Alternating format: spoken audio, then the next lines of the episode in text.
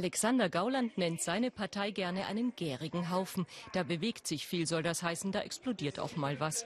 Das macht die AfD nicht nur für uns Journalisten, sondern häufig auch für die eigenen Leute unberechenbar. Beispiel Parteitag Anfang Dezember.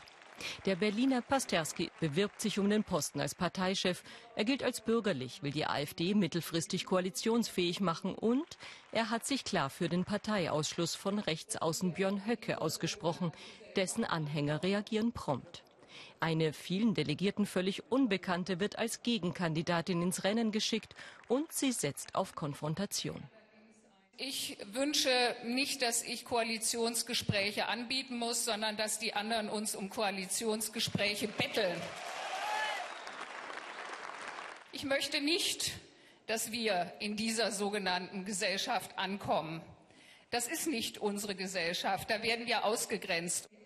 Am Ende fehlt ihr nur eine Stimme zum Sieg und Pasterski ist spektakulär geschlagen.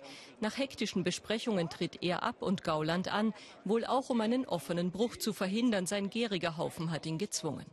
Ich wollte nicht kandidieren, aber es ist eine Situation eingetreten, die für die Partei, äh, ich will nicht sagen lebensgefährlich war, aber zumindest gefährlich war. Die Erinnerung ist noch frisch an diesen anderen Parteitag, der die AfD spaltete, Essen 2015. Unter Buhrufen wird Parteichef Lucke, der auch für die Abgrenzung nach rechts außen stand, abgewählt. Er verlässt die Partei, die er mitbegründet hatte. Damals triumphiert Frauke Petri.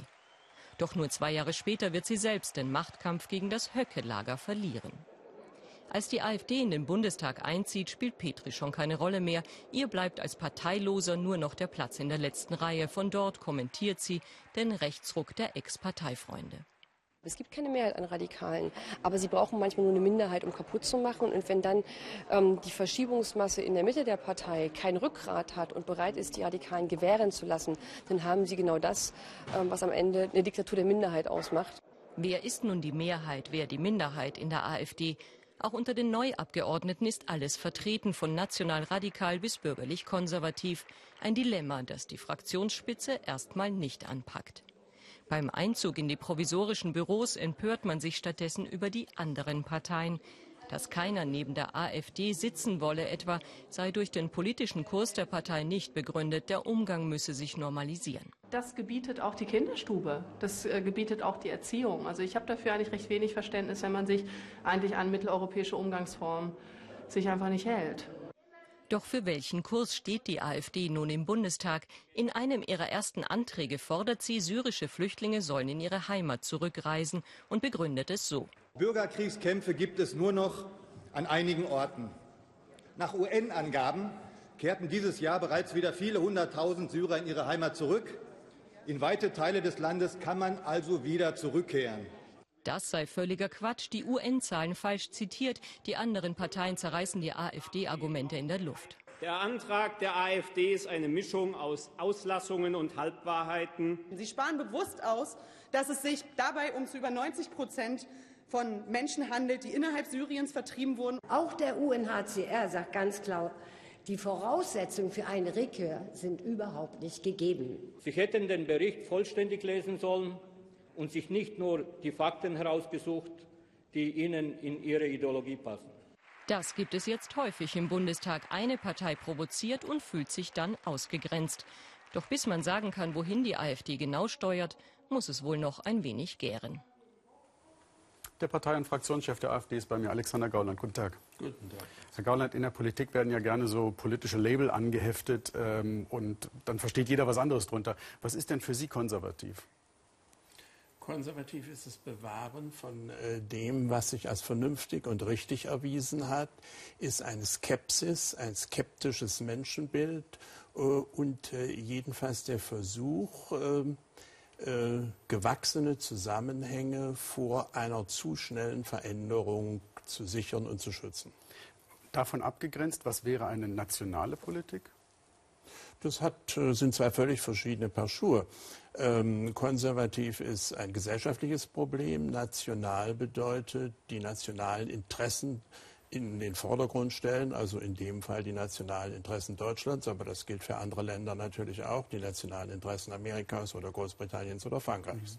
Ich versuche das noch weiter zu deklinieren, um zu verstehen, wie, wie Sie ticken sozusagen. Äh, rechte Politik, wie würden Sie das nennen, beschreiben?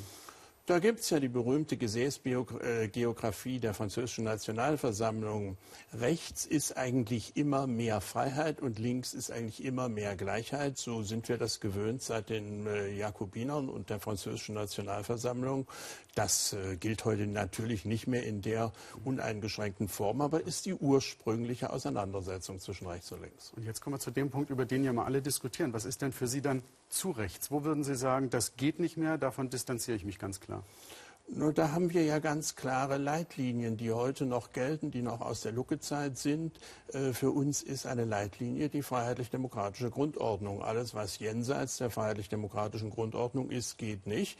Wir sind eine demokratische Partei auf dem Boden des Grundgesetzes und da ist die äh, rote Linie oder die Grenze, wie Sie das definieren wollen. Aber ist denn nicht zum Beispiel so eine Bemerkung, wie jetzt gerade in so einem Tweet gefallen ist, Halbneger, ist sowas dann nicht eigentlich auch schon jenseits der freiheitlich-demokratischen Grundordnung? Die ist töricht, das ist auch nicht unsere Sprache. Im Übrigen hat derjenige Abgeordnete das selber nicht gemacht, sondern ein Mitarbeiter. Äh, er hat sich bereits entschuldigt dafür und äh, natürlich ist das keine, äh, ist das jenseits der Linie, aber da er sich entschuldigt hat und den Fehler eingesehen hat, sehe ich nicht, warum wir da noch darüber diskutieren sollen.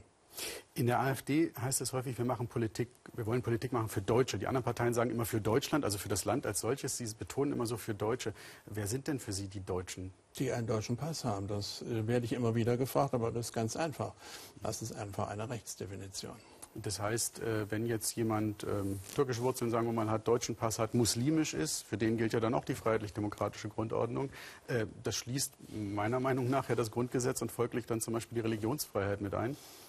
Ähm, es schließt die Religionsfreiheit ein für Menschen, die privat ihren Glauben leben. Die verfasste muslimische Religion halten wir mit dem Grundgesetz für unvereinbar. Gut, aber privat den Glauben nehmen heißt, man kann sie dann nicht, wie von manchen Ihrer Partei äh, vorgeschlagen, sozusagen ausnehmen äh, von der Religionsfreiheit. Das hat niemand gemacht. Äh, wir haben immer gesagt, äh, der individuelle Moslem äh, kann seinen Glauben hier leben. Eine verfasste muslimische Glaubensgemeinschaft wollen wir nicht, äh, weil die Regeln, zum Beispiel der Scharia, mit dem Grundgesetz, mit unserer Staatsordnung nicht vereinbar sind. Das sind zwei klar getrennte Paar Schuhe.